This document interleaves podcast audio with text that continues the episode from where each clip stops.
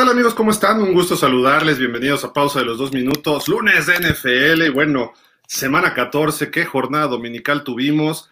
Espeluznante, hubo partidos muy interesantes. Los saludamos Alberto Espinosa, Ricardo Gómez Portugal, su servidor Gilardo Figueroa. Un programa que parece totalmente cowboy aquí. Vamos a platicar pues de Dak Prescott. Vamos a platicar del triunfo de Dallas, del triunfo de Green Bay, del triunfo de Tampa, San Francisco y bueno, y otros resultados que hubo durante la semana, la jornada dominical. Pero bueno, primero que nada, saludar. Beto, ¿cómo estás? Buenas tardes. Hola Gil, ¿cómo estás? Un placer saludarte a ti y a todos, este, a Rich también nuevamente, a todos los amigos de Pausa de los dos minutos. Gracias por su preferencia, por estar aquí con nosotros. Contento, eh, las profecías se están cumpliendo. Eh, el Atlas es campeón, nuestro Atlas de toda la vida, Gil, nuestro Atlas, nuestro amado Atlas, arriba el Atlas. Yo siempre confié en el, en el Atlas de la Volpe y de Tomás Boy, obviamente. Entonces, este Atlas este, es poderoso y único. y las profecías se cumplen. Y voy a decir algo, ¿eh? Aprovechen, guarden el post. Voy a decir algo. Creo que Dak Prescott puede llevar a Dallas al Super Bowl, pero lo va a hacer llevándose el trofeo Walter Payton.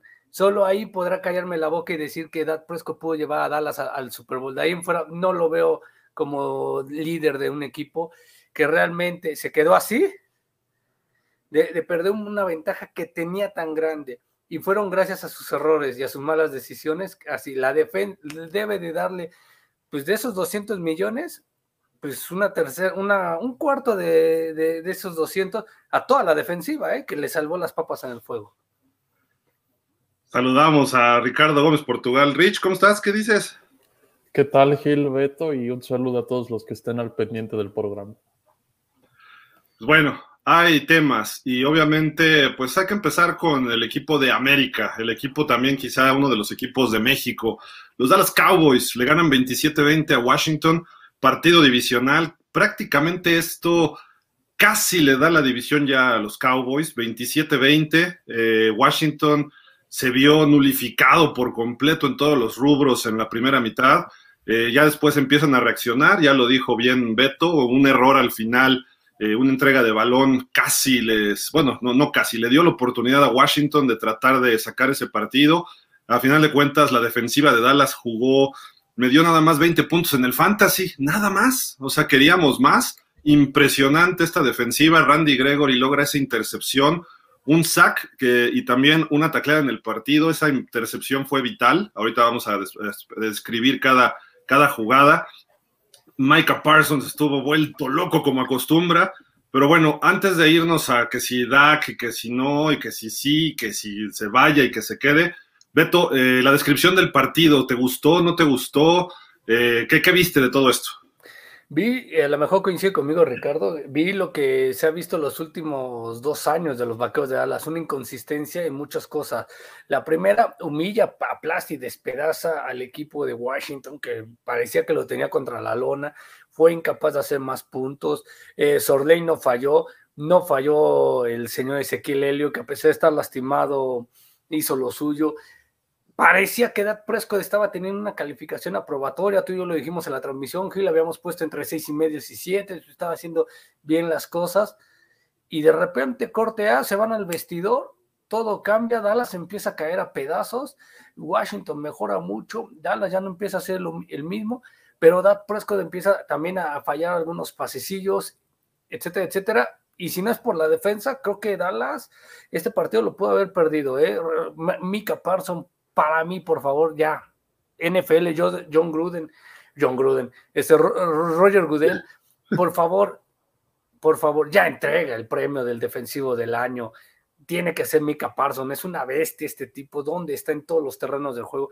Eso es lo que le ha hecho Dan Quinn eh, eh, eh, exclusivo a él. Está, está como casi como esquinero, lo pones como linebacker, lo pones como cazador de cabeza, lo pones como CB. O sea, increíble lo que ha hecho Mika Parson este año. Eh, Rich, ¿tus impresiones de este partido? Prácticamente lo mismo que Beto, ¿no? Dak Prescott jugó muy mal, pero también creo que le voy a echar mucha, mucha leña a Ezekiel Elliott. Desde que firmó ese contrato tan lucrativo como el mejor, bueno, como el corredor mejor pagado de la liga, se ha ido desinflando cada vez más y se notó mucho la ausencia de Tony Pollard Incluso tuvo que entrar Corey Clement, quien yo considero que incluso acarreó el balón de mejor manera que Ezekiel Elliott, o al menos más efectiva.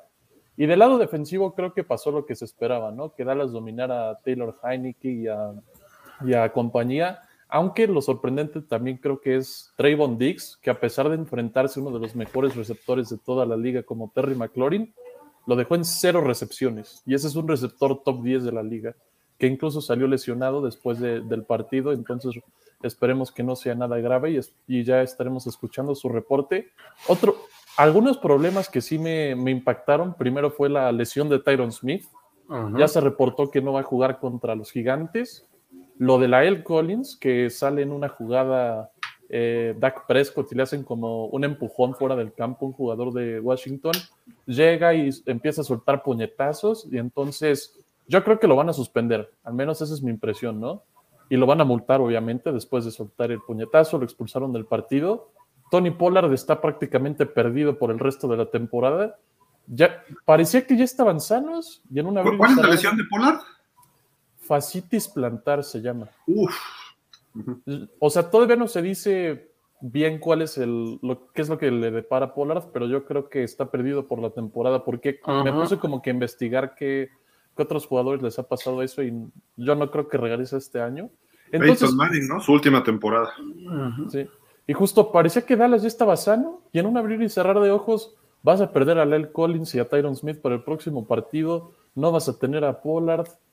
¿Qué, ¿Qué, está pasando ofensivamente? La defensa no le tengo que reprochar nada, creo que lo han hecho fenomenal, pero ofensivamente sí estoy muy decepcionado. Y Dak Prescott va a cobrar 75 millones de dólares esta temporada para lanzar 211 yardas y dos intercepciones. bueno, ahí, les voy. Yo creo eh, que damas y caballeros, escuchen el manual de periodista. Cuando yo entré me dio en el manual del periodismo en pausa de los dos minutos, que es manual de vender humo. Escucha. Venga, Gil. Bueno, ya, hablando de cosas serias, Beto, pero bueno, eh, ya, ya, en serio, ya en serio. Este, los Cowboys creo que jugaron muy bien ayer como equipo. Eh, la primera intercepción de Prescott le falla el toque, quiso mandar un pase ahí con toque porque tenía un defensivo enfrente y estaba su receptor atrás cruzando, se pasó de galleta y le cae en las manos a, creo que era Landon Collins, ¿no? Eh, de ahí, la defensiva le, le, saca las papas del horno, ¿no? ¿Por qué? Porque intercepta a Gregory. Y a final de cuentas se convierte después en un touchdown en puntos de los Cowboys, ¿no? Después avanzan y creo que es un gol de campo, touchdown, no recuerdo exactamente, ¿no? pero eh, juegas en equipo, no solamente, o sea, tu coreback se va a equivocar y es, es parte de, los procesos. Tom Brady ayer se equivocó varias veces en el segundo tiempo contra Bills. Eh, Aaron Rodgers empezó muy lento su partido y estamos hablando de los dos mejores corebacks de la NFL. Eh, George Allen se veía medio errático y también tuvo una intercepción que dices, por Dios, o sea, y George Allen gana más dinero que Dak Prescott, ¿no? Entonces, vamos ahorita a ese, aspecto y Dallas, estamos buenos para criticar a Dak, pero ¿qué tal? Dos o tres pases que hizo en la primera mitad le estaban pegando y aún así completaba unos pases que, digo, hay muchos corebacks, quizá el 80% no hubieran completado y terminaron en puntos de Dallas. No solo eso, sino que esas ofensivas las mantuvo en tercera oportunidad y largo, otras, sí falló algunos pases, no estoy diciendo que no, ¿eh? para que no digas que vendo humo, Beto, el touchdown, ¿qué lectura hizo? Ok, se, va por allá chueca la defensiva y se quedan parados, pero pues un coreback tiene que hacer la lectura en cuestión de fracciones de segundo y lo hace y completa muy bien. La última intercepción, y lo dijimos, Beto, eh, sí es un error. Vamos a empezar por partes. Esa jugada no tenías por qué mandarla ahí. Problema de Kellen Moore, ¿no? Si vas a mandar un play action, eh, ahí la segunda opción, y si no se te da, aceptas la captura, ¿no? Por parte de Dak Prescott. Ese es el error. Luego, viene un pase que tiene enfrente a un monote, un liniero defensivo de los, de los ex-Redskins, y el tipo todavía manda un balazo. Toda la defensiva de Washington se había ido hacia el lado izquierdo. Menos todos, incluyendo el que interceptó, este, ¿cómo se llama? Este. Cole Holcomb. Holcomb, Holcomb reacciona, pero es, el único de los 11 babotas de Washington que salen del otro que regresa y, va corriendo desesperado para tratar de alcanzar a Prescott o el movimiento de la jugada a ver qué puede apoyar. Y de repente se encuentra un balón que le pega entre la barra, el casco y mete las manos y lo intercepta, porque estaba en la mitad de la distancia del pase a Schultz. Quizás Schultz debió haber hecho algo más, darle alguna otra opción a Prescott. Prescott debió a lo mejor aguantado un poco más el desarrollo de la jugada o aceptar la captura o correr con toda velocidad que él la tiene hacia la, hacia la línea lateral y se hubiera llevado al gordo que estaba enfrente. Otras opciones había, sí, ese fue su pequeño error. Pero yo le doy todo el mérito al linebacker de los, de los Redskins. Perdón que lo insista, pero le doy todo el mérito a este hombre. Porque si se fijan en la toma de atrás, él da dos, tres pasos a la derecha y es el único que reacciona hacia el otro lado. Y, justo tapa el, ángulo de cualquier pase hacia la zona de los ganchos o a la zona de donde va el ala cerrada normalmente, ¿no? Y se encuentra el balón. Ya después lo que hizo, pues estaba solo Prescott y un gordo ahí tratando de taclear, pues iba a ser imposible, ¿no? Y traía bloqueo y todo. Quizá la otra, Prescott debió echar el balón hacia afuera, también si no tenía una visión clara, pero él nunca vio que venía regresando el otro, el otro linebacker. Entonces, sí es error de Prescott, no estoy diciendo que no, pero también hay que darle mérito al otro equipo, el otro equipo también juega. Ah, esa, esa, esa intercepción se lo hubieran hecho a Rodgers, a Brady, a cualquiera si hubiera lanzado el pase probablemente Brady se hubiera tirado y hubiera evitado el problema, ¿no? Rodgers a lo mejor hubiera tratado de hacer algún quiebre, Mahomes se hubiera escapado, Lamar Jackson ni suelta el pase, ¿no? o sea, vamos a ver el contexto general. Y sí estoy de acuerdo que, que se equivoca en esa decisión, pero hasta ahí. Y Dallas hizo un buen partido. Su defensiva es de campeonato. Esa es una realidad. Qué bien jugó de Marcus Lawrence, qué bien jugó. Los, los, gordos, este Armstrong, taparon una patada y creo que hubo un castigo, no pasó. El 93 que también regresaba, este, 96 Gallimore, un gordo. O sea, están completos, están listos para competir esa defensiva. Ezekiel Elliott, el otro punto. No sé si vieron que de repente sale agarrándose la pierna. Como un tirón o algo ya no regresó en el segundo cuarto, lo regresaron cuando el partido medio se aprieta al final. Está tocado de algo, tiene problemas de rodilla, luego tiene un tirón, que a lo mejor es producto de lo mismo. ¿Por qué? Porque si estás descansando, no entrenas al full y de repente haces un esfuerzo grande y pum, viene el tirón, ¿no? Eso, eso es el asunto. Clemens lo hizo bien, lo que, lo que tenía que hacer, y entró otro corredor por ahí dos, tres veces y tantar, ¿no? Pero hay que, hay que analizar eso, digo, no a mí no me gusta que estén lesionados los jugadores, pero tampoco los podemos acribillar cuando están jugando tres cuartas partes. Prescott ya está sano, Prescott ya debe mejorar, y ya tiene a sus receptores, ya no son pretextos, ¿no? Pero ganaron, ganaron los Cowboys, ¿cuál es el problema? Tienen un equipazo. creo que el problema es que está bien que gane, o sea, entiendo que todo se tranquiliza por la victoria, pero Gil, cambia la cosa. O sea, te digo, eh, lo estábamos viendo tú y yo, y, como todos los comentarios también que entraron nos dieron la razón a ti y a mí, de que tenías el juego controlado, lo tenías tranquilo, sin problema. La maldita jugada que mandas, el pase lo lanza por un lado del defensivo, estilo Patrick Mahomes, lo lanza por un lado y cuando se lo termina dando, eh, quedando Colo, que tiene todo el mérito y tiene toda la razón, lo hizo muy bien. Pero Gil, la otra, la manera en como taclea, o sea, nomás le pone el pie así que el otro llega y lo brinca, le dice, ay, mira, una valla, pum, lo brinca para que entre, o sea, mm, aviéntale el casco, aviéntate, aviéntale una patada voladora a la rodilla, este, jálalo de la cabeza, o sea, haz algo, o sea, pone eso, y lo único que hace es entrar y, o sea, no está concentrado, o sea, el tipo realmente no está concentrado, le ha ido de la patada desde que ha llegado a Dallas, en el sentido de que se le muere su mamá, su hermano, su primo, su perro, su perico, eh, la mota, la droga, o sea, todo el mundo se le muere. Entonces no, lo, no se concentra. Y la otra, por dar tres pases buenos, cuatro, cree que ya tiene salvada todo, todo el partido.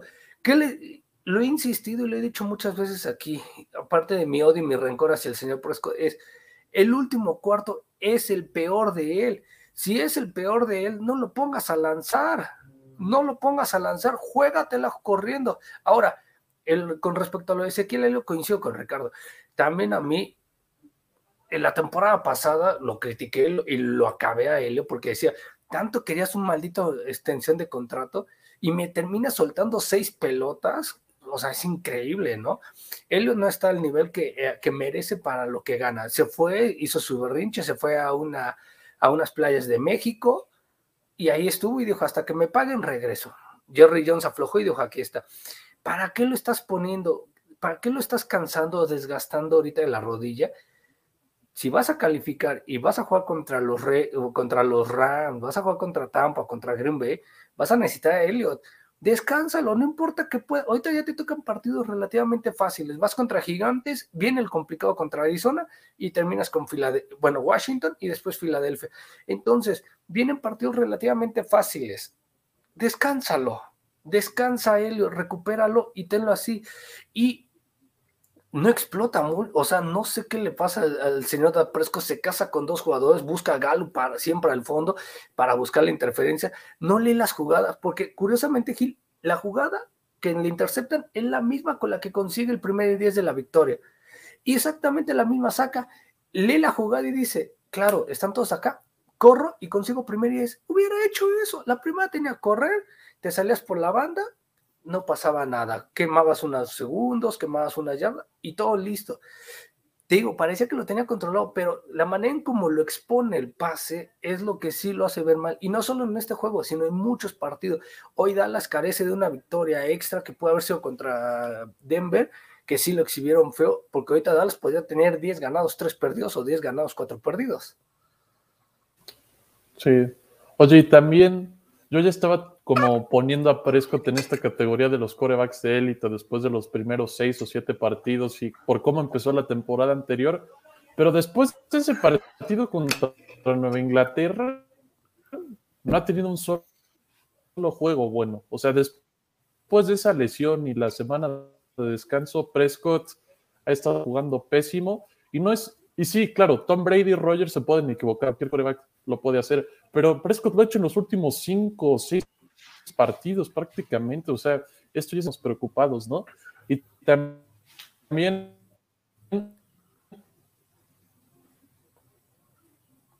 pues creo que, y que necesitas de ellos para ganar los partidos. También te recalca que no es un coreback con el mejor de los talentos. Ve lo que hizo Aaron Rodgers anoche. Cuatro de sus linieros ofensivos eran suplentes lanzó cuatro pases de touchdown y para más de 300 yardas y nada más tiene a Davante Adams y Aaron Jones prácticamente, son lo único que tienen esa ofensiva. O sea, eso es que hemos visto en la historia. Prescott no estoy diciendo que sea malo, pero jamás va a ser un coreback de élite porque necesita que tenga a Tyron Smith, a CeeDee Lamb, a Mari Cooper, etcétera, etcétera. Ellos hacen mejor a Prescott y Rogers hace mejor a los jugadores que están alrededor de él. A ver, ahí, les van las estadísticas de Prescott en sus últimos partidos. Desde que regresa contra Denver, dos touchdowns, una intercepción, porcentaje de 48 eh, completos, bajísimo ese partido. Aún así, lo, eh, bueno, lo pierden, iban en cero y sus dos touchdowns fueron en tiempo, eh, pues tiempo basura, ¿no? Como se le dice. Luego juega contra Atlanta y ganan sin problemas, casi completa el 78% de sus pases, dos touchdowns sin intercepción un buen partido. Atlanta no es mal equipo, ¿eh? y hasta es así que está metido en la pelea por los playoffs. Está joven, sí, pero bueno, ganaron bien los Cowboys, ¿no? Luego en Kansas, cero touchdowns, dos intercepciones, 216 yardas, no le fue muy bien, creo que fue un mal partido también de su parte. Luego contra los Raiders, 68% de completos, dos touchdowns sin intercepción. Ahí también, pues creo que hubo muchas eh, polémicas, ¿no? De interferencias, etcétera. Eh, se van a tiempo extra, un partido que pudieron ganar y lo terminan perdiendo. Eh, no necesariamente es culpa de él ese partido, ¿no? Y no tenía sus receptores estelares, además, ¿no? Que le tiraron varios pases, si no mal recuerdo. Luego contra Nuevo Orleans en el jueves por la noche de la semana anterior, 65 completos, eh, por ciento de completos, perdón, un touchdown, una intercepción. ganan también los Cowboys, su defensiva también lució, igual que ayer. Y ayer es un touchdown, dos intercepciones 56% de completos, 22 de 39, 211 yardas. No es los mejores números, no lo es, eso estamos de acuerdo, pero no le está costando él los partidos a Dallas. Quizá el de Denver eh, jugó pésimo, el de Kansas jugó pésimo, pero quitemos esos juegos que probablemente ganar en Kansas, aunque hubiera jugado bien, a lo mejor no hubieran ganado, probablemente. El de Denver era un juego que tenían que ganar y gracias a él, a eso, yo perdí mi Survivor, pero este, creo que Dallas ese juego sí no lo debía perder. Fue el partido malo, no solo de él, ¿eh? sino de todo el equipo, porque obviamente él es el importante, ¿no? Pero todo lo demás ha, ha, cumplido su parte y Dallas está como líder divisional, está a un juego de, bueno, a dos juegos de Arizona, pero está a un juego de Tampa y de Green Bay. O sea, no, Tampa y Green Bay pueden perder, Dallas creo que tenga un calendario más fácil, puede terminar como el sembrado 2. Si le gana Arizona, Dallas se mete de lleno a la pelea. Ya le ganó a Washington en Washington, probablemente le gane en Dallas. Filadelfia no va a ser fácil, pero creo que puede ganar. Gigantes puede ganar. Su partido más difícil es Arizona. Dallas puede ganar sus cuatro restantes. Puede terminar 13-4. Y Tampa puede perder, lo, lo vimos ayer de repente se, Tampa desapareció, claro, Buffalo es buen equipo. Eh, Green Bay juega cuando quiere, a ratitos, y un día le van a ganar por, por, exceso de confianza. Arizona es un equipo joven que va a perder partidos. Arizona no lo veo de campeón. Dallas tiene con qué, están regresando sanos, sí, Polar, lo de Polar les afecta, pero hay que esperar a que sí que Elliott esté al full. Tienen a sus receptores ya, ya regresaron los de, la, los de la defensiva. Ahora el problema son en la ofensiva, ya lo dijo Rich Ojo, Dallas no está fuera de nada. Como para que se corten las venas, Beto, de esa forma. Yo creo que Dak Prescott no desde la semana uno no ha tenido su mejor, este, su mejor partido, ¿no? Pero lo puede dar en cualquier momento. no se le ha requerido. ¿no? se tienes toda la razón en todo lo que dices, no se le ha requerido. Pero acá se da un punto medular. Desde la semana uno estamos esperando un juego que tú digas, el tipo nos sorprendió a todos investigar qué, otros 14, Van 14 semanas, Gil, y no hemos visto un solo juego de ese. Digamos que a lo mejor el de la semana 1 ante Tampa fue relativamente de lo mejor que él, que él pudo haber hecho por sus pases que conecta y la cantidad de puntos. Sí, se perdió, ni modo. Puede ser lo mejor, pero no se, no se ve enfocado, no sé qué le esté pasando, no sé qué onda. No sé si está diciendo, voy a renovar este, en el sexto año otro contrato por más, más dinero, más mil millones de dólares, porque realmente no se puede. Por, e, por eso cuando yo le pego a Dak Prescott, le pego objetivamente, me decían que yo era no era paleo, pues me decían que era inobjetivo ayer en la transmisión, que porque no hablaba cosas buenas de los vaqueros. Sí, ha hablado grandes cosas. Le pegué con toda Mainola, no me dejarán mentir. Lo aborrecí, lo vomité, le dije que, deseaba que se fuera. Cuando llegó Doug Quinn, empezó mal la defensa, pero ha mejorado muchísimo y ha recuperado balones. Lo que hizo Mainola, sí, claro, lo hizo al final de la mitad de la temporada anterior. Ahorita lo está haciendo muy bien Dan Quinn y vean dónde está poniendo a Mika Parsons y está, se ve que no necesitamos a Smith que se fue a Smith, Tyrone Crawford que se retiró, tampoco lo empezamos a ver que lo necesitábamos, o sea, está, está haciendo lo que pueda, ¿no? La defensa con él. Pero sí, Prescott, Gil, dime qué coreback de cualquiera, Herbert, Burro, a lo mejor el mismo Tua, eh, Rogers, eh, Brady, este, Joe Shields, a lo mejor Andy Dalton, con la cantidad de receptores de Galo, de Cooper y de CeeDee Lamb, era para que tuvieras tres receptores con más de mil yardas, no tienen ni siquiera creo que 800. O sea, que entiendo que no lo has requerido, pero ¿por qué no estás lanzando teniendo esos grandes jugadores que estás que puedes hacer que pueden hacer la diferencia? Hay muchas razones, ¿eh? Y la principal es que tienes marca de 9-4 y cuando se le ha requerido juego 1 lanzó 400 yardas ante el campeón.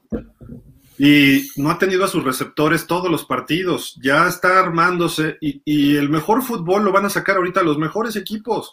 Y Dallas está enfocando hacia eso. Yo el problema que veo, eh, lo más fuerte para Dallas, no tanto es Prescott, ni Ezekiel, ni si están lesionados sus receptores. La línea ofensiva todavía de repente perdió su esencia, la línea ofensiva.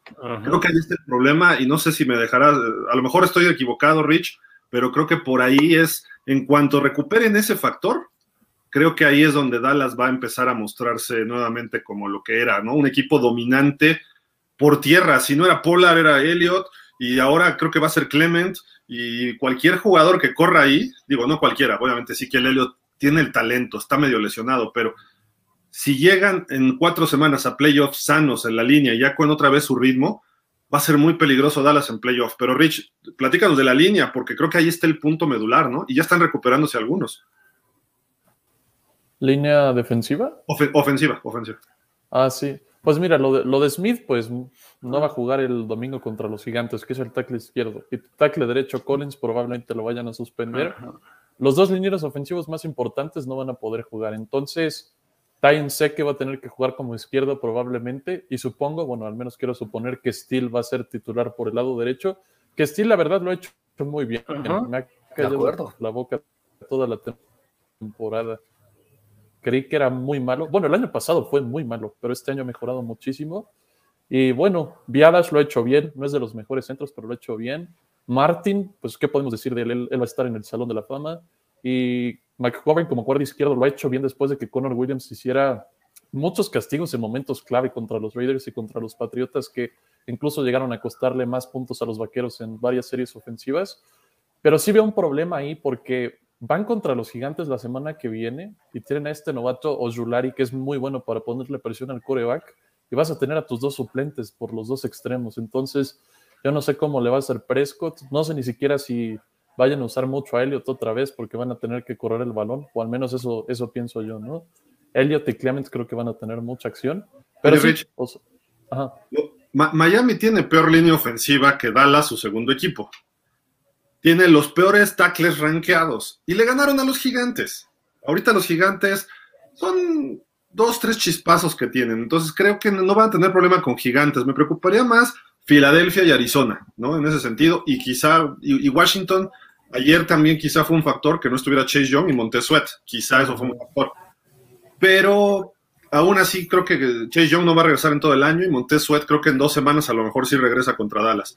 Pero si lo suspenden o no a la. ¿Fue la El Collins o quién fue el que.? La El Collins, el que empujó y que termina expulsado.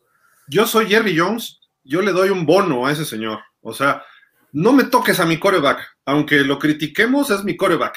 Y además es el coreback en el que le tenemos fe. Porque ¿quién mejor que Dak Prescott en Dallas ahorita? ¿Cooper Rush? Porque le ganó a Minnesota. Por supuesto. Porque le ganó a Minnesota.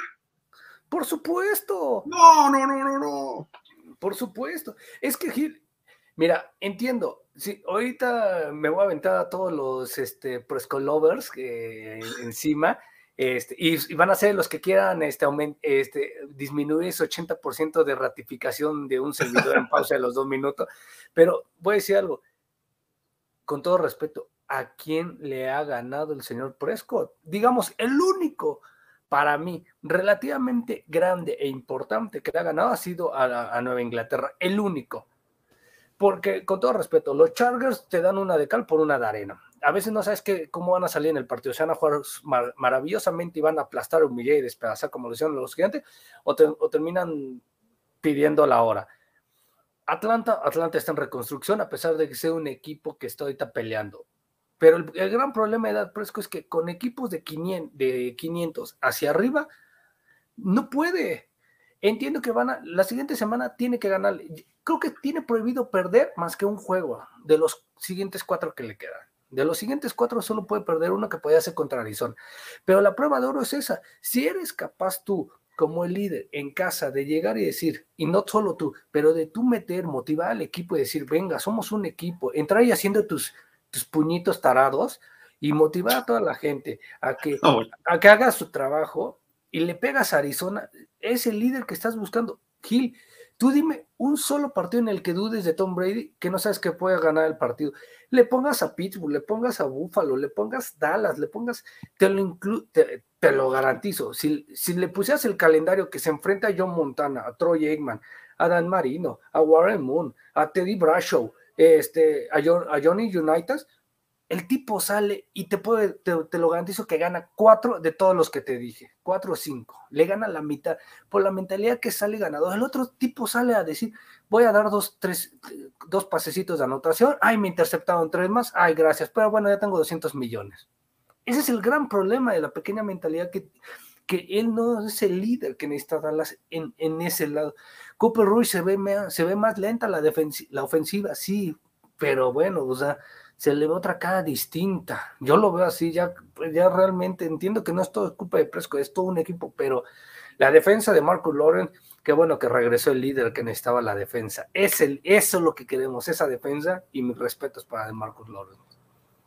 Que ahora, yo también tengo algunas dudas de la defensa, ¿eh? O sea, lo que hicieron fue contra un equipo pues que no, no va a ser mucho esta temporada. Cuando lleguen a la postemporada van a tener que jugar contra Rogers, contra Kyler Murray, eh, Tom Brady, Matthew Stafford. Ahí vamos a ver si esta defensa es de verdad en realidad. Es más, en ese partido contra Arizona creo que vamos a ver si en realidad Parsons, Lawrence, Dix, etcétera, etcétera, son una de las mejores defensas de la liga. Y bueno, yo creo que si siguen jugando ofensivamente, por lo menos como lo han estado haciendo, van de entrada por salida a los playoffs. Y sí sería una decepción por todo el talento que tiene Dallas. Y porque este equipo busca un campeonato, caray. 25 años sin ganar nada, sin siquiera llegar al campeonato de conferencia. O sea, a este equipo no se le puede juzgar igual que a los delfines, por ejemplo. Aquí buscamos campeonatos. Estamos chupando tranquilo, Rich.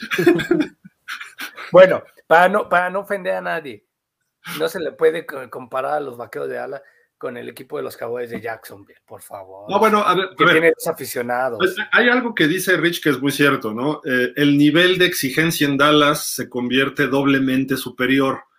No tanto por la historia, no, sino por, pues, la soberbia que demuestra Jerry Jones, ¿no? Año con año, y de que yo hablo y yo digo y estoy en los medios diario y genero noticias alrededor de los Cowboys, aunque no las haya, eso genera mayor atención, mayor exposición. Y al tener mayor exposición, el nivel de exigencia sube, ¿no? Es el caso del soccer, el odiame más del América, que aprovecharon eso precisamente para crecer una campaña de marketing. Los Cowboys hacen eso fenomenalmente. No es lo mismo con Buffalo, que es de un mercado chiquitito, de los más pobres de la NFL, y Buffalo trae un muy buen equipo. Y Buffalo le puede mandar el partido a tiempo extra a Tampa y como si no hubiera pasado nada. En cambio, Dallas pierde con Tampa al final y wow, es noticia de todo el año desde la semana 1 y va a seguirlo siendo. Por eso se le exige más a Dallas. Y Dallas es un mercado muy poderoso en Estados Unidos, además, o sea, de televisión, de industria, de todo lo que digan y manen. Y por eso Dallas eleva su... Y además tiene muchos fans. Por ejemplo, ayer en Washington se veía en la tribuna, había muchos Cowboys fans, porque viajan a todos lados o hay fans de Cowboys en todos lados, igual que de Pittsburgh, son de los dos equipos que más tienen fans. Yo he ido a partidos de Pittsburgh en Miami y dices, parece que estamos en Pittsburgh, no estamos en Miami.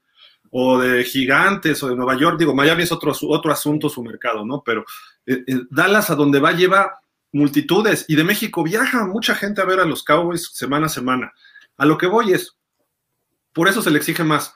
Pero los 32 equipos quieren ser campeones. Ahora, hay realidades. La realidad de Dallas está en un proceso de su segundo año de McCarthy. Primer año de nuevo coach defensivo. Eh, están en un proceso y tienen muchos novatitos. Lo lógico, lo lógico es que no sean campeones. Es lo más probable, como 31 equipos. ¿Qué equipos están armados para ser campeones? ¿Qué, equipos son de Super Bowl? Tampa y Green Bay en la nacional. Buffalo y Kansas en la americana.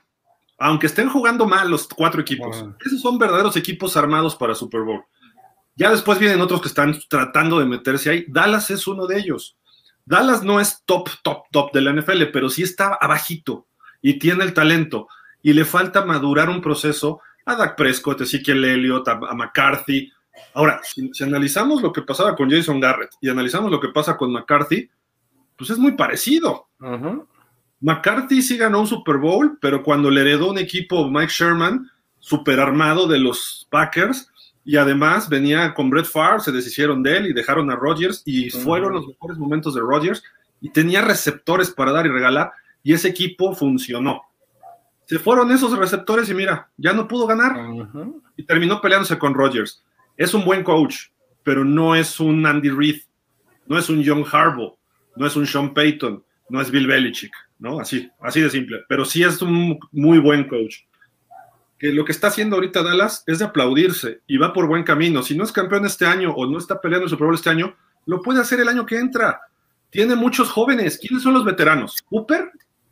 Es el problema es que este año terminan muchísimos contratos importantes y como le pagaron a Prescott, no va a haber dinero para renovarlos. O sea, de acuerdo. Michael Gallup, Dalton Schultz, Randy Gray. 40 millones de dólares.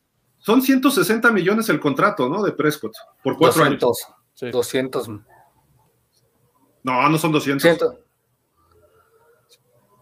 160, sí. 160. Pero este año gana 70. 40 millones. Hoy, bueno, hoy no, cuando lo firmaron se veía caro. Ve lo que firmó meses después Josh Allen. 256 millones por los mismos años. ¿Y cuántos Super Bowls tiene Josh Allen? ¿Cuántos récords tiene Josh Allen? Nada, es lo mismo, es un quarterback que, que está creciendo. Me queda totalmente de acuerdo en eso, que o sea, si nos vamos a los números, sí, en, ni siquiera Josh Allen se lo merece, pero a lo que voy es lo que sigue, y lo dijo muy cierto este, Ricardo, hoy la afición, hoy la afición, realmente la afición de los vaqueros de Dallas, nos sentimos el Atlas de Guadalajara, estamos ávidos, estamos ávidos de un título, de ver un equipo campeón, ojo, McCarthy se le está cayendo el equipo a pedazos. Ojalá. No, no, no, no, Beto. ¿Por qué? ¿Qué pasó esta semana? Te voy a decir por qué. ¿Qué dijo McCarthy? Les garantizo que vamos a ganar este juego. Se arriesgó porque Washington no es un flan, a pesar de que tiene lesionados. Es un, coach, es un equipo muy bien coachado, tienen buenos jugadores y saben hacer su telacha. Que se les le falta coreback, porque Heineken es bueno, pero a secas. No, no va a ser el coreback franquicia o así se ve ahorita. Va a ser un coreback que te esté peleando playoff hasta ahí. Pero la realidad es que le falta coreback y le falta otros, otros este, playmaker. McLaurin es controlable y lo vimos ayer. Eh, puedes, necesitas otro receptor o otro, corredor que complemente a Gibson por ahí. Pero bueno, fuera de eso. ¿Qué es lo que hace? Vamos a ganar este partido. Llegan y van 18-0 al medio tiempo. Dominando. Traían dos primeros y diez los Redskins. Bueno, Washington, perdón. Te, lo, te, te, la compro, Gil. Realmente llega y te la compro con esa idea. Pero, ¿qué pasa? ¿Qué, ¿Cuál sería tu discurso ahorita si hubiera perdido el partido? Sé que no lo hizo. Si le sacan el juego a, McCarthy es, ¿cómo es posible? las caras. Las caras, Beto, de McCarthy y de Dak Prescott, no podía ni cerrar la boca a Prescott, estaba así. y McCarthy con los ojos viendo la pantalla, como que, ¿qué pasó? E, eso es a lo que voy. Eso es la grandeza de los vaqueros. Ahora, tú estás diciendo algo, tienes razón. Hay equipos top y las noticias. Jerry Jones nos da noticia a todos los fans de los vaqueros y eso me encanta. Pero te voy a decir una cosa, nosotros que usamos esta tecnología llamada celular este, y que seguimos este, todas las noticias de, de, la NFL y de otros deportes que seguimos, nos, o sea, nos salen por las cookies, digamos, las preferencias, ¿no? No hay, no me dejarás mentir, Gil, si haces el slide, tú también, Rich, y todos los amigos de Pozo de los dos minutos, que tú ves todas las notas, no hay ¿qué? Seis notas que no hablen de Tom Brady. Seis notas de, puro fútbol americano que hablen de Tom Brady. Seas o no seas del fan del equipo de Tom Brady. Una. Y dos. Y, se, y hay, la última semana ha habido seis, siete notas cantadísimas así, que incluso están siendo top, que están vendiendo el Super Bowl Tampa Bay contra Bill Belichick. Vean lo que está haciendo Belichick, que, y, y es un coreback novato, y vean lo que está haciendo, tranquilo, jugando a medio gas, y pues se puede decir, está sacando partidos por la exigencia de, que es Belichi, sí, vale mucho la pena. Pero hoy, tú ponías Gil en semana 2 a, Dallas favorito al Super Bowl, por el equipo que teníamos. Y creo que puede pelearlo este año todavía. Pero hoy ves más favorito a Nueva Inglaterra que a Dallas para llegar al Super Bowl con un equipo 10 veces menos que el que tiene Dak Presco. O sea, eso es a lo que es. Un líder agarra y te dice, a ver, vamos a concentrarnos, tenemos que ganar. En lo de McCarthy lo aplaudo, que es un populachero también, es un político populachero. Sale y dice con el corazón, vamos a ganar si hubiera perdido el juego, le saca a Washington ese partido, yo soy el primero en pedir su cabeza. O sea, te tienes que ir, como lo de Zimmer, no puedes perder de esa manera tan fea. Afortunadamente rescató el triunfo contra, contra eh, Steelers, pero si lo hubiera sacado Pittsburgh el partido, Mike Zimmer se tiene que largar de Minnesota. Mira, es, e, es muy simple. O sea, no, no hay que complicarnos tanto. Dallas todavía no ha jugado su mejor fútbol americano y eso se tiene que agradecer. Y tiene 9-4. Su mejor fútbol lo sacaron el primer mes. ¿Qué le criticamos a los Cowboys desde la era de Tony Romo? Que en diciembre y enero se arrugan. Entonces, hay que pensar en esos meses.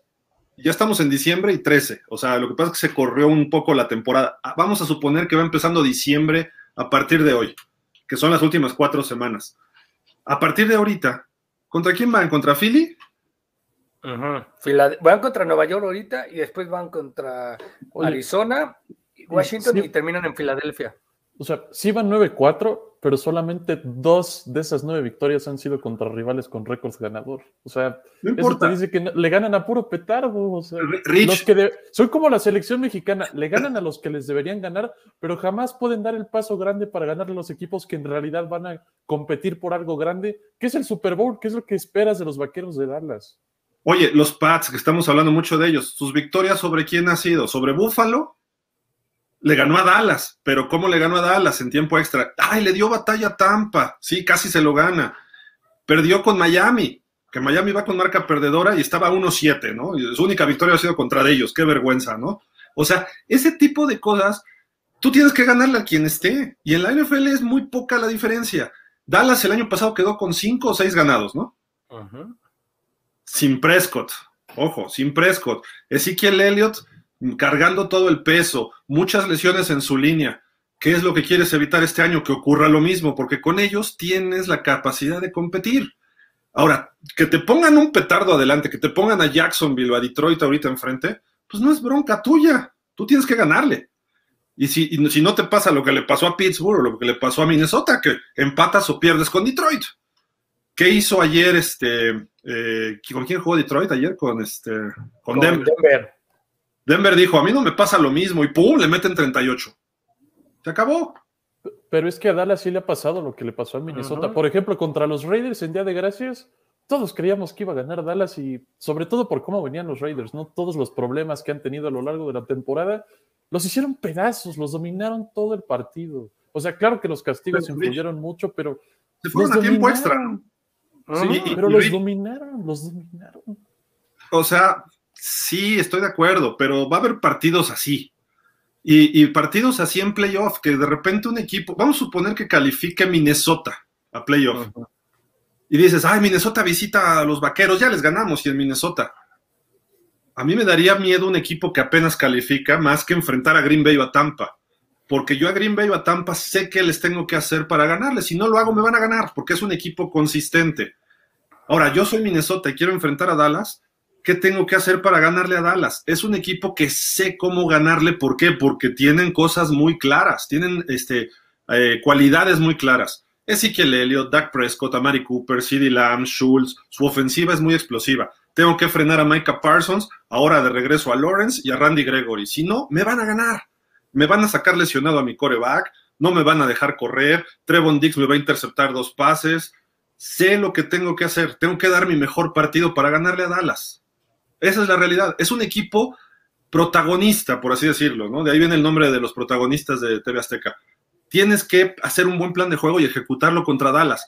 No es como Miami, que Miami dices, ay, nada más le pegamos tantito a Tua y con eso ganamos.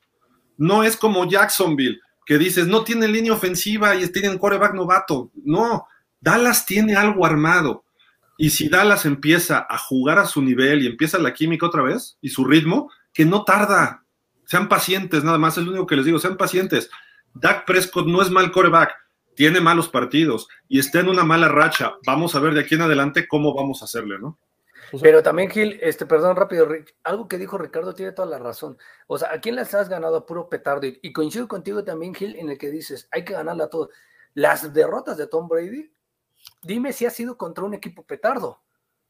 No, él sale y llega y dice, voy contra el Detroit, que tiene cero ganados. Voy, le meto 50. ¿Cómo pudiste perder en tu casa contra Denver y la manera en que te apabulló Denver? Mínimo, mete si tu defensa, ¿cuál era el problema de edad Presco el año, la temporada pasada antes de la lesión? Te metía, le metían a tu defensa 30 puntos, tú tenías que hacer 35. Esa es la capacidad de tu coreback, de tratar de hacer más puntos que tu defensa. Si, si tu defensa no te ayuda, tú trata de meterle más puntos. Y lo trató de hacer hasta su lesión. Hoy la defensa le está dando todas las armas, le está recuperando balones, le da serie ofensivas, llega y ni siquiera a veces es capaz de dar fresco de llegar a la zona roja para mínimo intentar un gol de campo. Ya, si Sorlane lo falla, ya es bronca de Sorlane, pero que no son capaces, recuperan la pelota, tres, fuera, desaprovechaste la gran oportunidad. Mencionaste Tampa. Tampa perdió con Washington. Y Dallas le ganó a Washington y dominando. Uno. Un partido con un equipo pinchurriento, si quieres ver. Dallas tiene tres, tres, de las cuatro derrotas tres de sus cuatro de- derrotas son con equipos pinchurrentos, con todo respeto. Dallas le ganó a Raiders. Nueva Orleans. Tampa perdió Un con Nueva equipo Orleans. pinchurrento, es un equipo pinchurrento ahorita el equipo de... Nueva Orleans le ganó a Tampa, que es el campeón. Y, y Dallas le ganó a Nueva Orleans. Y la otra derrota es con los Rams. Ok, Dallas no va a jugar con los Rams este año. Hasta Y los Rams- postemporada. Probablemente, si, si sigue todo igual, a lo mejor les toca, ¿no? Que es un equipo que está quedando a deber, son veteranos, etcétera. Pero bueno, a lo que voy es eso, de que si vamos a comparar rivales, son juegos distintos, pero vamos a comparar rivales, pues Dallas ha cubierto su parte, su cuota. Y, y si a ti te ponen 17 juegos con Jacksonville, pues tú ganas los 17. O sea, no es bronca tuya. El problema no es son los 17 que ganes o los que pierdas. Si estás en playoff, ahí contra quién vas a jugar y cómo y qué planteamiento vas a hacer. Si juegan Rams Dallas ahorita en Dallas, te he puesto que gana Dallas en playoff. No, no. En playoff. No creo. O sea, te lo apuesto. ¿Cómo? Hace que tres años jugaron en playoff. ¿Y qué hicieron? Correrle exactamente donde estaba Aaron Donald, lo que hizo en el Super Bowl los Patriotas. Donde está Aaron Donald, ahí córrele. ¿Por qué? Porque ahí van todos los bloqueos y ahí va toda la carga. No te alejes porque te alcanza, pero sobre él, pum, pum. Jalen Ramsey es un buen corner, está teniendo mejor año Trevon Diggs. Eh, tienen ahí a Von Miller. Von Miller ya es un petardo veterano, ya no es el mismo Von Miller. Por ahí tienen dos, tres jugadores interesantes y se acabó en la defensa. En el ataque, Matthew Stafford es Matthew Stafford. O sea, no estamos hablando de Tom Brady. Es muy bueno Stafford, sí. Tienes Odell Beckham, bla, bla, bla, bla. Tienes a Robert Woods, es bueno, pero a secas. O sea, tienes con qué competirle. Dallas le gana a los Rams. Woods, de hecho, ya está fuera por toda la temporada. O sea, Bueno, Ujú.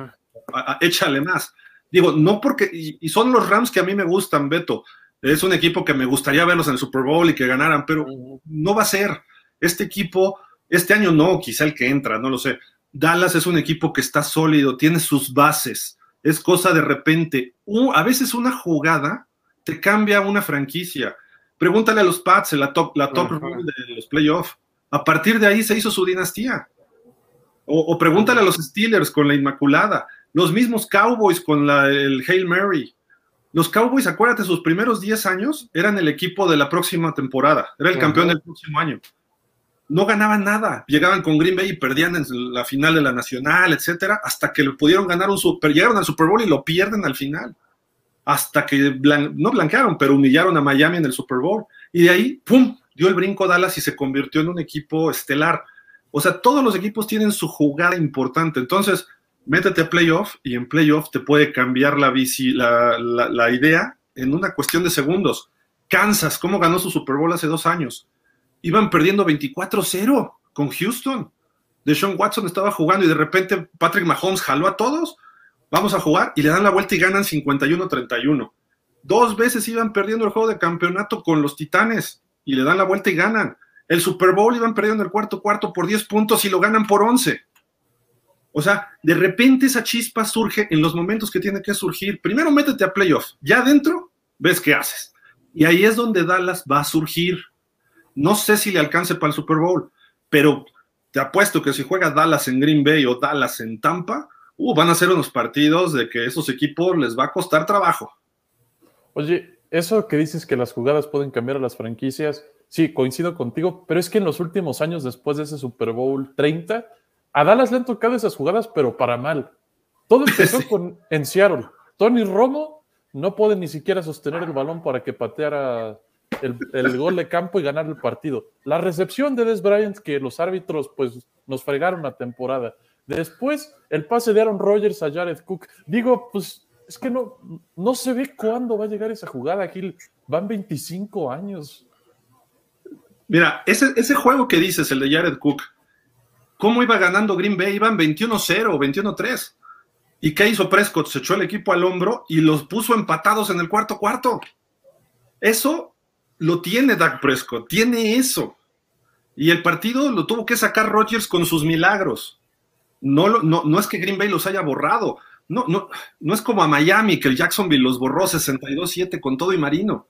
O no es como el Super Bowl de Seattle a Denver, que les ganaron 43-8. No, Dallas está en ese proceso, está muy cerca. La cosa es que tienes que seguirle machacando. Y, y Dak Prescott no es un mal coreback, nada más. E, e, esa es la esencia de lo que les quiero decir. Es un coreback que le falta dar ese siguiente paso. Y no soy Dak Lover, porque creo que todavía está en un proceso de aprendizaje. No es un coreback como Russell Wilson ya consolidado, pero va hacia allá. ¿Qué edad tiene Prescott? ¿28, 29? O sea, Gil, con todo respeto, ya tiene que haber pisado mínimo la antesala del Super Bowl y ni siquiera lo ha llegado. Russell Wilson ya, hizo, ya, lo, hizo Mahomes, ya lo ha hecho Aaron Rodgers. George Allen ya ha estado ahí. O sea, el señor Prescott no ha estado porque es incapaz de hacer eso. Ojalá, ojalá y le ganen a los Rams. Ojalá.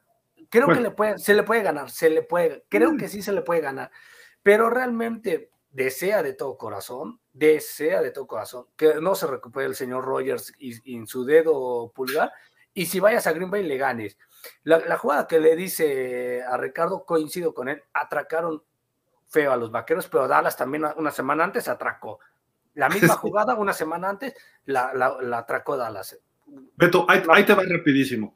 Un Dallas en Green Bay, creo que Dallas tiene para estar encima de Rodgers todo el partido y nada más cargando con sus 3-4 frontales, sería juego hasta de peligro para Rodgers. Rodgers no es un chavito. Brady no se mueve en la bolsa de protección. Todavía Rodgers medio corre. Brady aguanta. Brady lo que tiene es que aguanta. Y ayer lo vimos, su pase de touchdown en tiempo extra, aguantó, aguantó, aguantó y de repente ya ve que se estaban en carga los Bills y pum, manda el pase. Y los Bills son salvajes golpeadores porque los he visto juego por juego. En la segunda mitad no salen a, dominar, salen a lastimar a los otros equipos. Lo he visto. O sea, es un equipo salvaje, no es un equipo nada más rudo, no, es salvaje. Y ayer se aguantó. Presco tiene el talento, el cuerpo para aguantar. Su lesión fue una lesión que le hubiera pasado jugando tenis, que le cayó alguien encima y se acabó, ¿no? O sea, o básquet, vamos a decirlo, ¿no? No es una lesión que digas, ay, no aguantó. Es Tua, que le haces así, se rompe. Es este Rogers, que también es muy frágil, ¿no? el tipo aguanta. Entonces, nada más es paciencia, Cowboys, paciencia. Prescott está muy cerca de dar ese brinco y puede ser estos playoffs. A lo mejor no son estos, pero va a estar más cerca cada vez. Y a lo mejor el año que entra Dallas va a estar peleando el Super Bowl. Creo que este año puede, puede ser una sorpresa en playoffs. Nada más. Es lo que digo, Beto, no digo más. Eh, obviamente entiendo la crítica de los fans, etcétera, pero creo que hay chorro de comentarios, Beto. No sé si quieras los sacamos. Sí, vamos, vamos a sacarlos todos. Muchísimas gracias por sus comentarios. Perdón, es que este tipo me hace enojar y entonces ya no se los puedo leer. Juan Salvador Romero, saludos. Este dice, amigos, buenas tardes. ¿Cómo hace falta personajes como Alberto en los medios? Se necesita esa polémica. Oye, Alberto, ¿qué piensas de Marco López? Vamos a ver si es objetivo. Mira, Creo que hoy puede ser el líder que necesita la defensa. Sé que ha fracasado las dos anteriores temporadas, ha metido en problemas de drogas, ha metido en problemas de indisciplina, le ha valido, sí, le ha valido ciertamente un cacahuate la temporada, pero creo que ahorita después de todo lo que ha pasado, ahorita se ve, es su primer partido, entiendo, no hay que ser, no hay que vender humo. Es el segundo, ¿no? De el segundo. Pero se ve bien de Marcus Lawrence, se ve bien. Ojalá sea ese líder junto con Randy Gregory, otro que también ha sido problemático y como le encantan a Jerry John meterse en esos problemas de defensivo, este, con él y con Mika Parson, puede hacer la nueva Legión del Boom, que tanto se le menciona, ¿no? A Dan Quinn. Para mí, Lawrence ha sido bastante, va a ser bueno. Ojalá él pueda ayudar a, este proceso a los vaqueros. Sé que ha tenido sus problemas, ojalá ya no los tenga tanto. Eh, Juan Sánchez dice, bueno, Lawrence ha sido más lesiones, ¿no? Drogas, no. no, pero sí ha tenido problemas de indisciplina, muchas muchísimos, igual que Randy Gregory. De droga no, pero sí problemas de ah. Ah, Randy Gregory fuera del campo es una pachanga. es una pachanga. Este, Juan Salvador Romero dice, eh, lo leímos, acá está, buenas noches, ya estamos conectados desde Puebla, gracias a todos, saludos, a Puebla, fuerte abrazo, saludo para mis dos princesas Maricruz y Niña García. Ah, saludos, saludos. saludos a las princesas. Este Carlos Rivera dice, buenas tardes, contento por la victoria, pero yo a Presco no lo miro muy bien. Muchas gracias. Otro que está Tim Beto y Tim Ricardo. Muchas gracias por estar con nosotros. Este Carlos Rivera dice, la verdad me puede, eh, puede decirlo porque soy Presco lover, pero de que está mal, está mal. La defensa, mi respeto. Sí, la verdad que sí, la defensa, mi respeto. Buenas noches, caballeros. Gil, papá, gran Dolphin, Rich, Príncipe Azul y Plata, Beto, Mr. Rating. Gracias, Rafa Rafael. Saludos. Saludos, Rafa, ¿cómo estás? Este, ahora también, amigos, también CD Lamb es muy buen receptor, pero así te suelte de balones que les pegan en las manos. Todos esperaban que Elliot ha heredado de Smith. Era, era era del heredo de Eminem Smith, con lo que le pagaron debió de correr como el 22 o como Barry Sam de Helio va para abajo. Sí, totalmente de acuerdo. Ahorita como que empezaba a subir, a subir en este inicio de la temporada, pero la lesión lo ha, lo ha mermado, pero empezaba bien, parecía que ya regresaba ese Helio, pero no. Este, de Beto, señor Beto, Mr. Rating, es hora de honrar su palabra. Usted dijo que si Dallas seguía ganando después del Día de Acción de Gracia, entonces les creía que sí son favoritos para llegar lejos en la postemporada y yo lo y lo han hecho de la mano de han ganado. No, estoy diciendo, no han ganado, han ganado. Perdió en el día de acción de gracias. Puede ser que después de mucho que de mucho tiempo que pierdan una acción de gracias califiquen a la postemporada. De eso a que hagan algo productivo, no lo creo. Se va a quedar Dallas ahí en la primera ronda y va para atrás otros otro año más. No creo primera ronda, Beto, quizá en el divisional dependiendo quién le toque, ¿no? Pero. Juan, Salvador Romeo dice: Dak Prescott sí es un buen coreback, aunque les duela los hate Dax. ¿Ya oíste, Rich? No, yo, yo creo que sí es un buen coreback, como dice Hill, pero no es de élite, o sea, todavía le falta dar ese paso. Yo decía lo de Rogers. Rogers tiene cinco suplentes, cuatro suplentes en la línea ofensiva y te hace cuatro pases de touchdown y casi 400 yardas. Prescott, ay, se lesionó CD Lamp, no pude. Ay, no tengo a Tyron Smith, no puedo. También hay que, hay que ser objetivos. Prescott fue una selección de cuarta ronda. No tiene el talento, y desde el colegial se le veía, no tiene el talento para ser un coreback de élite. Por lo menos élite no. Es uno muy bueno, que sí lo es, pero de élite jamás lo va a ser, a mi parecer. Yo creo que va en camino, Rich. No sé si lo logre, pero no está lejos, es a lo que voy. O sea, no es, vamos, no tienes que trabajarlo tanto como a Tua o como a Baker Mayfield Dak tiene más cosas, o sea, ya viéndolo en cuestiones técnicas, ¿no? Pero no está tan lejos.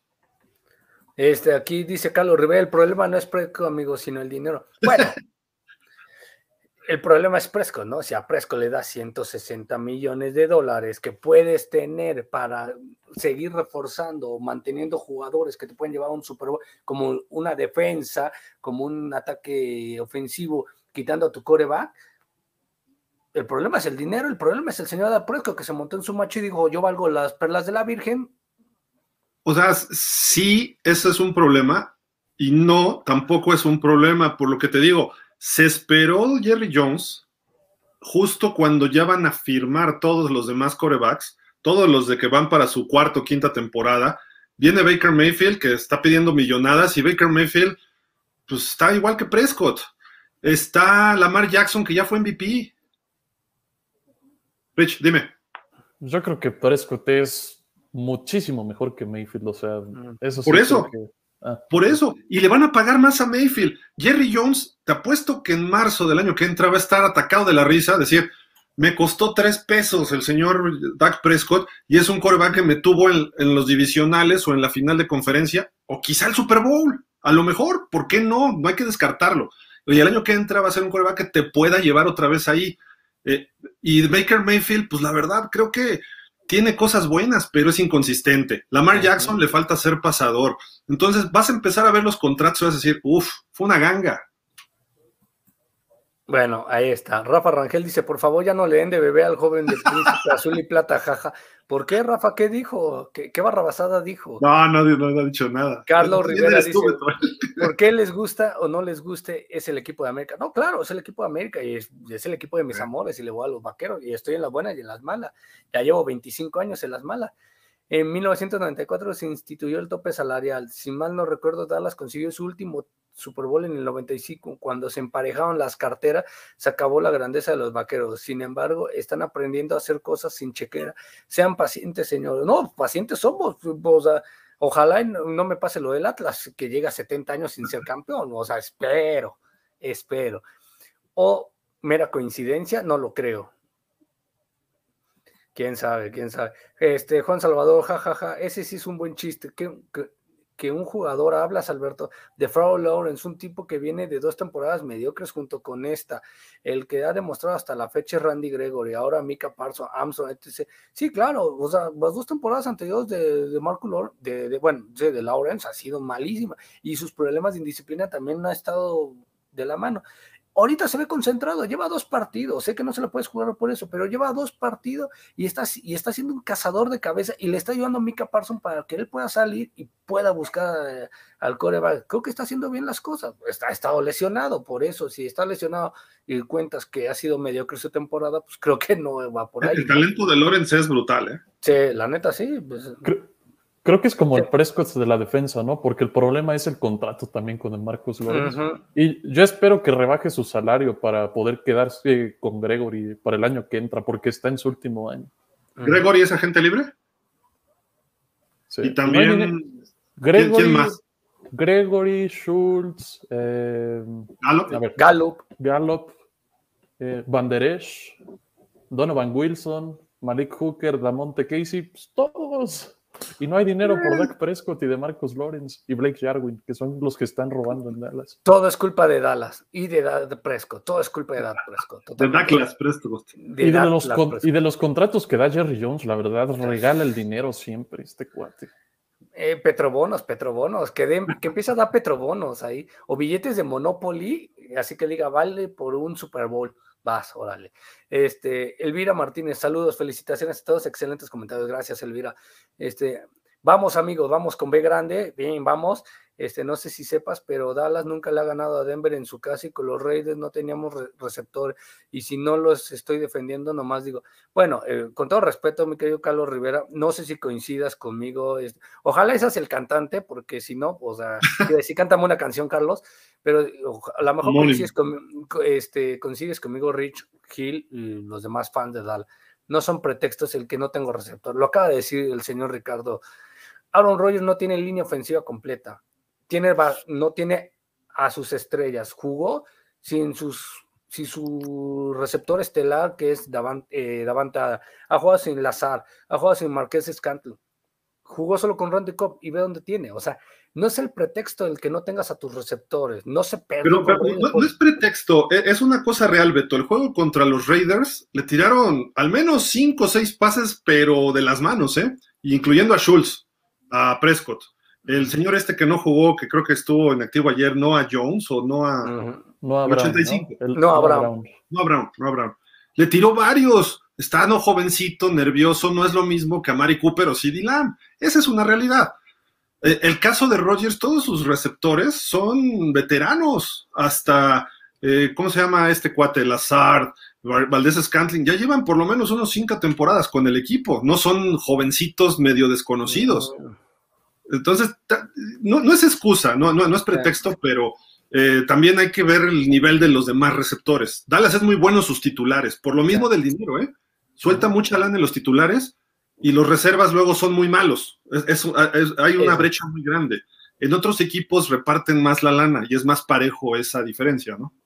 Y también no es pretexto, Rich, que diga, es que nunca se le ha ganado a Denver. O sea, si sabes que vas a enfrentarte a Denver, que des por perdido. O sea, Buff- eh, Tom Brady lleva tres derrotas contra Buffalo. Y eso no dice, ay, voy contra Buffalo, voy a, voy a ganar. Ayer parecía que, iba, eh, que podía perder. Y salió avante. Ese, ahora, si vas contra los récords o contra las, las estadísticas, Carlos, es llegar y decir, voy contra Denver, que nunca le he ganado, pues voy a buscar ganarle, papá, no que, ay, voy contra Denver, ay, pues salgo a perder. Pues no, En tampoco, casa, o ¿no? sea. Porque Y en casa. pues ya les han ganado en el Super Bowl, o sea, Pues- Dallas le ganó un Super Bowl. Bueno, pero ¿hace cuánto? Este Juan, Julián Santiago dice, hello, my friends, hello. How are you? Este, O sea, yo, yo te Julián- lo pongo así. Miami le ganó un Super Bowl a Minnesota, pero ahorita si juega Miami-Minnesota, pues no le ganamos ni por error. Ju- Julián Pero Dallas deber- debió haberle ganado a Denver y por muchísimo. O sea, el marcador Sí. debió haber sido No, el mismo, pero en favor de Dallas. Totalmente. Estoy de acuerdo. Pregunta Julián si van a retransmitir el Rams Cardinals. Sí, ahorita ya vamos para allá. Ya se van para allá, ok. Eh, saludos, yo los miro desde Utah, puro cowboy, bien entretenido con el programa. Felicidades, gracias, Carlos. Gracias, Carlos. Saludos. Espero mi canción, ¿eh, Carlos? El señor, Da- señor Presco es una cuarta selección, el señor Tua es una primera selección. Veo con mucho más empaque al señor Presco que al señor Tua. No, Y miren que soy Dolphin. Insisten que el señor Prescott les va a dar muchas satisfacciones a los fans de los... Damas y caballeros, aquí tienen un fan que ha leído a, a perfecta, a pie y espada, el manual de Vendehumo del señor Gildardo Figueroa. Cómprenlo en su librería favorita, está en todas las plataformas este, digitales. no, Ahorita que les diga el precio, tú- Rafa, tú- Rafa. tú- alerta Amber, hemos perdido a A ver.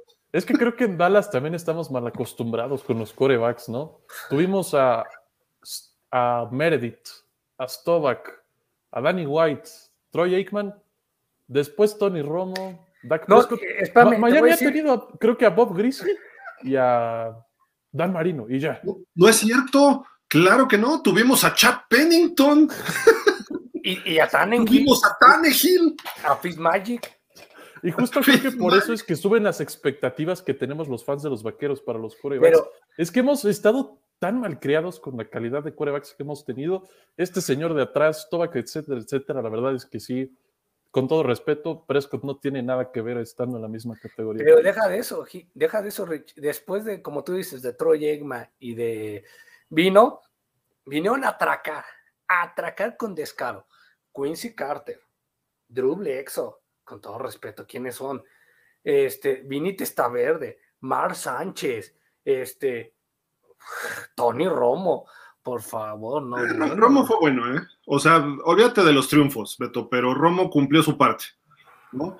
Que le faltaba a veces algo, etcétera. Métele la puñalada. eh, eh, cumplió su parte que era meterle la puñalada a todos los aficionados de los vaqueros que estaban así esperanzados a, a ganar ver, un título. Beto, hoy Prescott creo que está al nivel de Romo. Tiene que dar el siguiente paso para arriba, nada Y más. no creo- y no creo- varía. yo creo que se va a estampar ahí, se va a estancar ahí, se va a estancar ahí. Ojalá y no por Cowboys, pero, o sea, hasta ahorita estoy de acuerdo contigo, va en ese nivel. ¿no? Les pasa lo mismo que a nosotros que queremos puro Dan Marino, ¿cierto, Rich? Eh, no solo eso, pero pues, o sea, sí tiene un coreback de calidad. Afortunadamente, por ahí suena ya Russell Wilson. ¿Estará gente libre? No, pero Wilson no se va. Wilson ya dijo, bueno, insinuaron tres equipos: Gigantes, Nuevo Orleans y había otro, no recuerdo cuál, pero no era ni Dallas ni Miami. Denver, Denver, ¿no? Denver. Creo. sí. Denver. Sí. Denver. Son todos los comentarios, Gil. Perfecto, pues vámonos porque ya está empezando el partido en Arizona y creo que pues estuvo muy bueno. Hoy hablamos de puro cowboy, pero nos valía la pena. Tampa estuvo buenísimo el juego, también hay que criticar a Tampa, hay que criticar a Green Bay, eh, hay que criticar a Minnesota el jueves pasado. Mañana, mañana le damos a las 5 de la tarde. Rich, ¿algo más para despedirnos? ¿Algo que quieras agregar? Quizá no más allá de Dallas. Mm, Pues creo que Josh Allen es un muy buen coreback, ¿eh? Se cargó a los Bills al hombro, aunque no ganaron. Creo que fue lo, el coreback que mejor jugó a mi gusto el domingo. ¿Más que Rodgers? Sí, o sea, sin corredores. O sea, lo hicieron bien sus corredores, pero él corrió, pasó, hizo de todo. Creo que él fue la ofensiva de los Bills en sí. Con tal de verte cantar, mi querido Carlos Rivera, no me meteré más con tu papi Romo. si me cantas una canción, no me meteré más con tu papi Romo. A ver, te, te lo, te lo pongo así rápido. Si, si hubiera jugado eh, Big Ben con los Cowboys, ¿hubiera sido mejor que Romo Big Ben? Totalmente de acuerdo, te la compro. Tres títulos hubiéramos tenido mínimo. Yo creo que era el equipo el problema, ¿no? Da- No, me queda claro. O sea, una gran parte de la temporada de Tony Romo fue que careció de equipo. Pero Gil, la última parte, curiosamente, la que se le marcan los grandes errores de Tony Romo fue cuando tuvo el mejor equipo. Fue cuando tuvo lo mejor de Dallas. O sea, no podías tener eso. O sea, tenías a lo. Yo creo, puedo decir algo, a lo mejor me. Este. Puede ser que es una locura, pero posiblemente, si, ese Tony Romo de ese momento este, o más joven, estuviera ahorita en su mejor, mm, digamos, estuviera empezando la temporada, eh, su primera, su carrera en la NFL, una o dos temporadas, posiblemente estaría haciendo cosas interesantes con los vaqueros, porque nunca tuvo un equipo tan importante como la parte final de su carrera, que fue cuando empezó a cometer esos errores del nerviosismo de tener todo un gran equipo, gran defensa, grande, gran ataque, o sea, tenía Mike Williams, tenía Des Bryant, tenía, o sea, receptores tenía, tenía corredores, tenía todo, tuvo todo. Desgraciadamente, algunos errores lo llevaron a catapultarlo, o sea, que no fuera lo mejor. Y se tuvo que tragar a. Jason Garrett también mucho tiempo. Sí, Ja- Jason Garrett creo que fue un gran responsable de no dar ese siguiente paso. Es buen coach, pero no es el que va a darte el siguiente paso. Quizá McCarthy, creo que McCarthy tiene más facilidad de poderlo lograr, ¿eh? O sea, ojo. Mm, Por eso creo que los Cowboys van por buen camino. Hay que darle dos, tres años más a esos Cowboys. Y los contratos los van a acomodar, no se preocupen tampoco. Pero bueno, Vámonos, Beto, porque ya empezó el juego y va 3-0 ya Arizona, rapidísimo. 3-0 Arizona, vámonos ya. Háganme caso, yo les dije, Jimmy G va a sacar el juego de los, de los 49. Lo Vote por Garópolo. Se los dije, señores. Garópolo a Dallas, venga, Jimmy G. Muchísimas gracias. Los esperamos ahorita. Vamos a abrir un link para el partido entre los Rams y Arizona. No sé si se quieran incorporar. Ahí vamos a estar Daniel y yo. Rich, si quieres, Beto, si quieren, y si pueden, adelante. Y pues los esperamos por allá. Ya empezó el partido, 3-0 Arizona. Y pues muchísimas gracias. Pásenla bien. Ya no platicamos de Tampa, pero mañana, mañana les prometemos a las 5 de la tarde, como siempre. Buenas tardes. Gracias, Rich. Beto. Bye. Vámonos. Bye.